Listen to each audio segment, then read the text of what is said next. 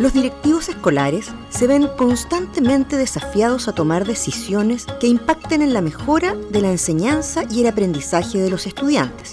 En este espacio, destacados académicos del programa del Magíster de Liderazgo y Gestión de Organizaciones Escolares de la Pontificia Universidad Católica de Valparaíso compartirán ideas y reflexiones en torno a prácticas que contribuyan con este propósito. Bienvenidos a un nuevo capítulo de Liderando tu Escuela Conduce Eri Segovia. Hola, hola a todas y todos a un nuevo encuentro de este podcast Liderando tu Escuela. En el episodio de hoy tenemos el agrado y el privilegio de contar con la presencia de Norberto Sainz Bernet, miembro del comité académico del programa en representación de la Escuela de Ingeniería Industrial de la Pontificia Universidad Católica de Valparaíso, con quien abordaremos el día de hoy los aportes que hace esta unidad académica al programa. Bienvenido Norberto. Muchas gracias Eri. Ah, es un honor y un privilegio para mí estar aquí en este momento con ustedes. Algunas referencias de nuestro invitado especial. Norberto es profesor de Derecho de la asignatura Administración Estratégica del programa. Él es ingeniero civil eléctrico y magíster en Ingeniería Eléctrica de la Universidad de Chile y MBA de la Universidad Adolfo Ibáñez. Ha desempeñado múltiples cargos directivos en la Escuela de Ingeniería Industrial, entre otros director de posgrado, y también en la universidad donde entre los años 2007 y 2010 desempeñó el cargo de vicerrector académico. Además cuenta con una vasta trayectoria en asesorías y asistencia técnica a empresas de diversos sectores productivos de la región y el país. Para comenzar, muchos de nuestros oyentes quienes pertenecen principalmente al mundo de las escuelas, de los liceos, directores, equipos directivos, liderazgos intermedios, se podría preguntar qué tiene que ver, cómo se relaciona la ingeniería, la ingeniería industrial, con el mundo de la educación. ¿Qué nos puedes contar ahí? Bueno, eh, esa es la gracia. ¿ah? Esa es la gracia. Estamos en el siglo XXI. Em, eh, en los paradigmas hoy día, ¿no es cierto?, del saber y del conocimiento son totalmente distintos a los que había el siglo pasado. Eh, este tema de la segregación, de la compartimentalización, de, los eh, eh, espacios estancos de saber y de conocimiento, hoy día no se, no se producen, no se producen. ¿Por qué? Porque la verdad es que hoy los desafíos se han complejizado y por lo tanto deben ser abordados desde múltiples tecnologías, desde múltiples áreas de saber. ¿ah? Y eh, evidentemente la educación no es, no, es eh, una diferencia, no, no, es algo ¿no es cierto? especial. Todo lo contrario, podríamos decir de que la educación, la formación, en todos sus niveles, ¿ah? en todos sus niveles, hoy día se ha hecho cada vez más integral, eh, más participativa, más inclusiva. Y estoy hablando entonces de quienes participan, quienes la reciben, cuáles son las materias que se, ¿no es cierto?, y, las disciplinas que se, que se incorporan como contenido y también como metodología, y por lo tanto esa riqueza ¿ah? eh, es lo que eh, nosotros apuntamos a honrar y a aprovechar desde nuestro programa. Y en ese sentido, ¿qué aportes, qué vínculos virtuosos tú podrías eh, indicarnos a nuestra audiencia respecto de la perspectiva de la ingeniería industrial hacia la educación ya en términos más concretos? Bueno, concretamente eh, lo que nosotros desde nuestra eh, eh, área del saber aportamos al programa es por una parte el enfoque sistémico, que no es exclusivo obviamente de ingeniería industrial, claro que no, pero, eh, hemos, ¿no es cierto?, hemos decidido nosotros que eso es lo que eh, aportamos.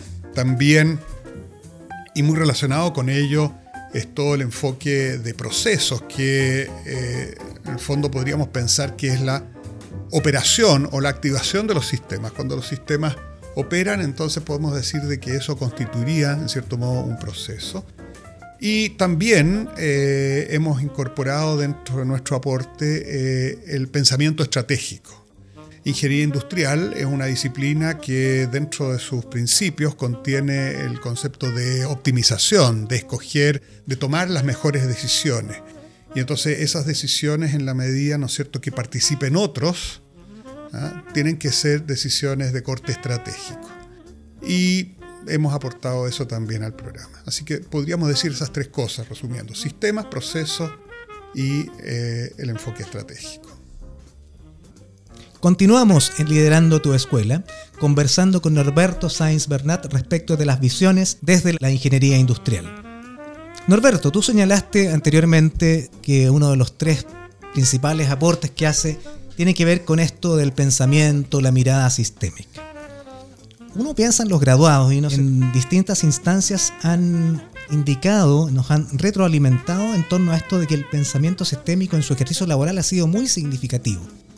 Ahora cuéntanos, ¿qué es lo que es pensar sistémicamente? A ver, ¿cómo te podría decir? Podemos hablar mucho, mucho, mucho sobre esto, pero eh, yo diría que la esencia es eh, un cambio en la forma de comprender el mundo. ¿ah? Un cambio en la forma de comprender el mundo.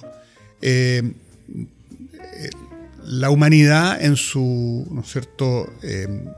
afán por, por entender la naturaleza, por explicarse las cosas, ha tenido desde hace muchos años, eh, uno de los primeros enfoques para poder comprender la naturaleza es el enfoque de partir, segmentar un problema con el objeto de que cada uno de los trozos en los que el problema ¿no cierto? se convierte eh, pueda ser eh, digerido, pueda ser comprendido, percibido por una persona, incorporado a nuestra mente, a nuestro intelecto, y de esa manera, entonces, trozo tras trozo de esta realidad que es más amplia y que hemos segmentado, finalmente se incorporan y se unen internamente ya eh, en tu eh, eh, intelecto para poder entonces asociarlo y comprender la idea.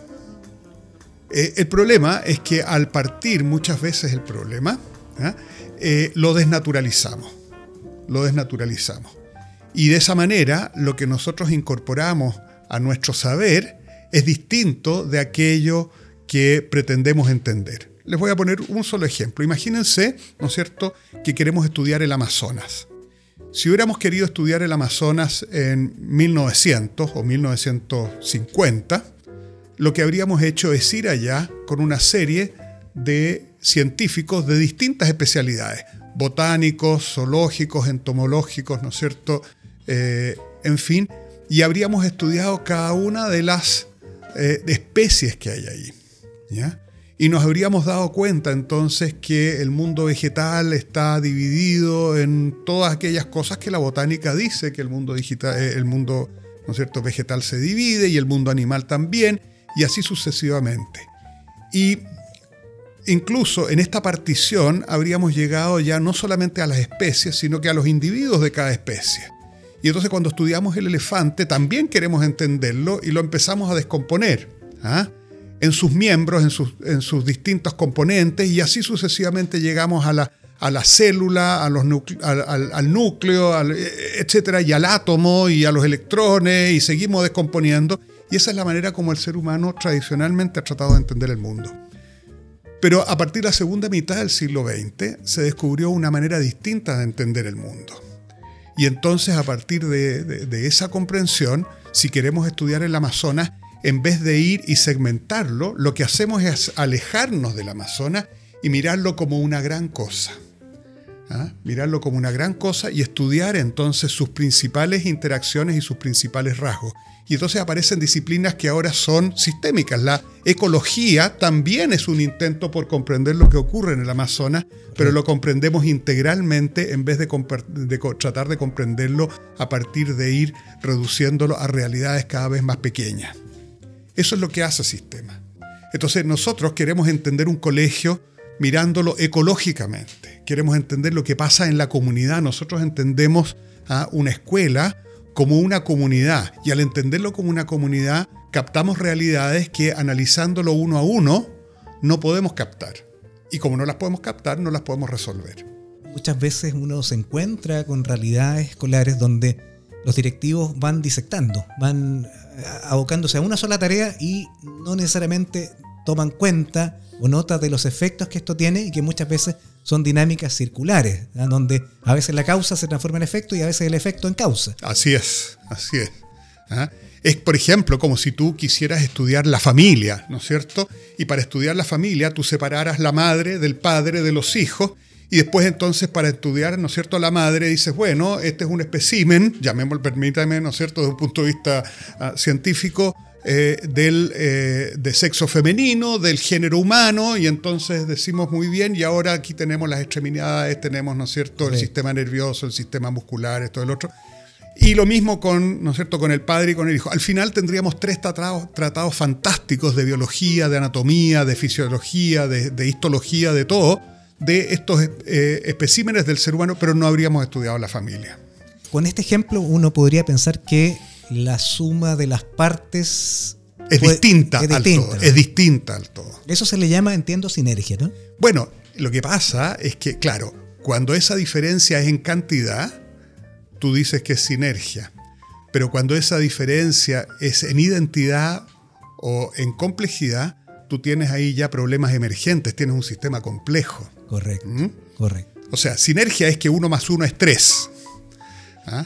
Complejidad es que una pera más una manzana te da un canasto de fruta.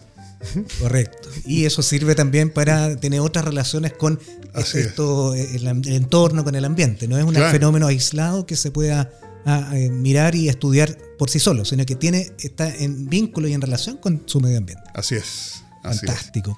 Los sistemas, los sistemas, eh, especialmente, ¿no es cierto?, los sistemas humanos y los sistemas vivos, eh, viven en simbiosis con su entorno. Entonces, eh, reciben, reciben eh, alimentos, estímulos, insumos desde el entorno porque no son autosuficientes, ¿no es cierto? Reciben y también le entregan al entorno ¿ya?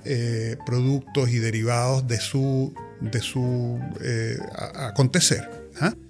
Y, por ese motivo, entonces, es muy importante la adaptación entre el sistema y su entorno. Cuando nosotros miramos de manera reduccionista o segmentaria esto, estas cosas, eh, de repente empezamos a olvidarnos del entorno. O si, vemos alguna relación, la vemos de una manera limitada.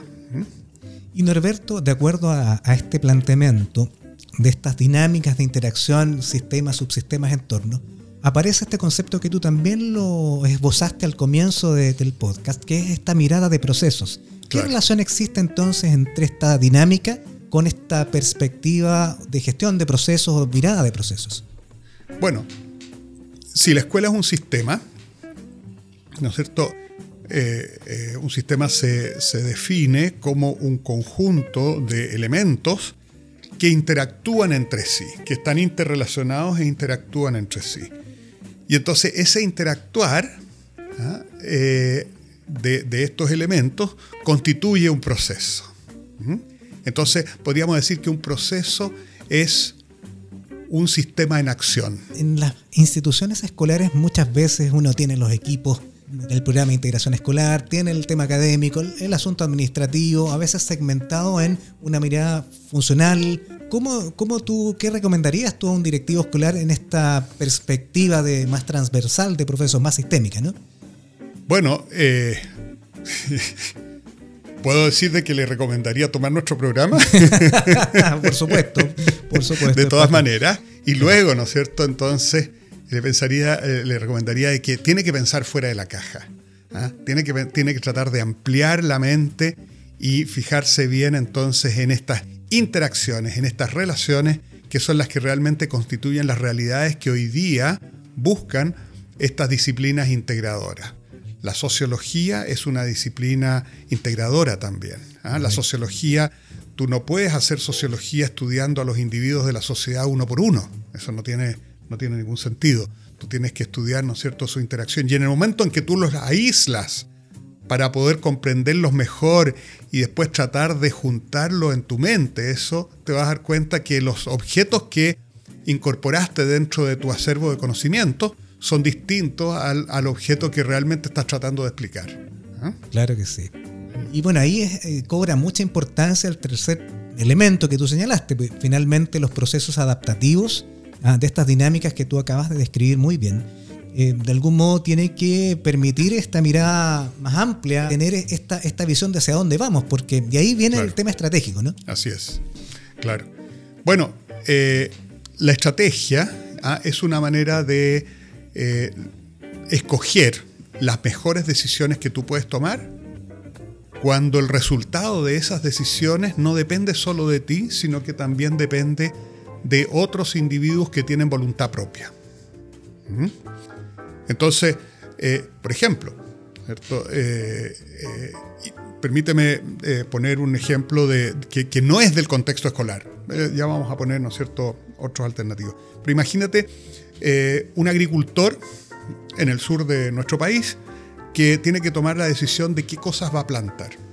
Y supongamos que, para simplificar el problema, tiene solo dos consideraciones que hacer. Una, respecto del clima. O sea, tiene que escoger el mejor producto para plantar que sea, ¿no es cierto?, eh, compatible con el clima de la región. Si, eso tiene, si tiene que hacer eso, es relativamente simple porque es cosa de representar el clima eh, como una serie de estadísticas, ¿no es cierto? Una serie de tiempo, eh, consultar con, distintos eh, registros y también con a lo mejor algunos expertos de la región ¿ah? y tomar la decisión desde ese punto de vista de cuáles son los productos que podría plantar. Pero si además del clima, tiene que preocuparse también de qué es lo que van a plantar los agricultores de, sus alrededores, pues resulta de que los agricultores de su alrededor eventualmente competirán con él o no competirán con él, pero si plantan lo mismo, a lo mejor, ¿no es cierto?, va a haber sobreproducción, escasez, se bajan los precios, en fin. Entonces este agricultor se enfrenta, por una parte, del clima, con un concepto o una interacción con un entorno, el clima, que no tiene intenciones. O sea, no es un agente intencionado, no es un agente que actúa estratégicamente. Eh, el clima no lo maneja San Isidro, digamos, no lo maneja una persona que te quiere bien o te quiere mal, o que está buscando, ¿no es cierto?, algún propósito especial. El clima entonces es neutro y yo lo puedo representar en cierto modo por su historia y lo puedo tratar de comprender estudiando registro. Pero cuando yo me fijo, ¿no es cierto?, de mis vecinos, mis vecinos tienen intenciones.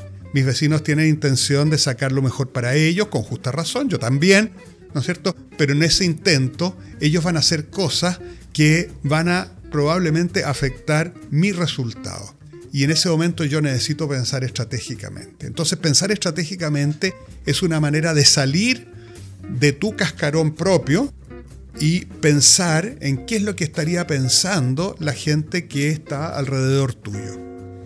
Y pensar estratégicamente, obvio, no significa solamente, ¿no es cierto?, eh, eh, pensar qué es lo que está haciendo la escuela del lado. Significa pensar qué es lo que están pensando las familias, ¿no es cierto?, qué es lo que están pensando la, sociedad, hacia dónde va la sociedad, ¿ya? Eh, cuál es el, el, tipo de preparación y la formación y cuáles serían las capacidades y las habilidades que más beneficiarían a los chicos, ¿no es cierto?, y, a los estudiantes que estoy acogiendo en mi colegio y ese es un pensamiento que tiene que ser no a cinco años, no puede ser a cinco, cuatro cinco años como, como hoy día, ¿no es cierto?, hacemos el PME o el PEI.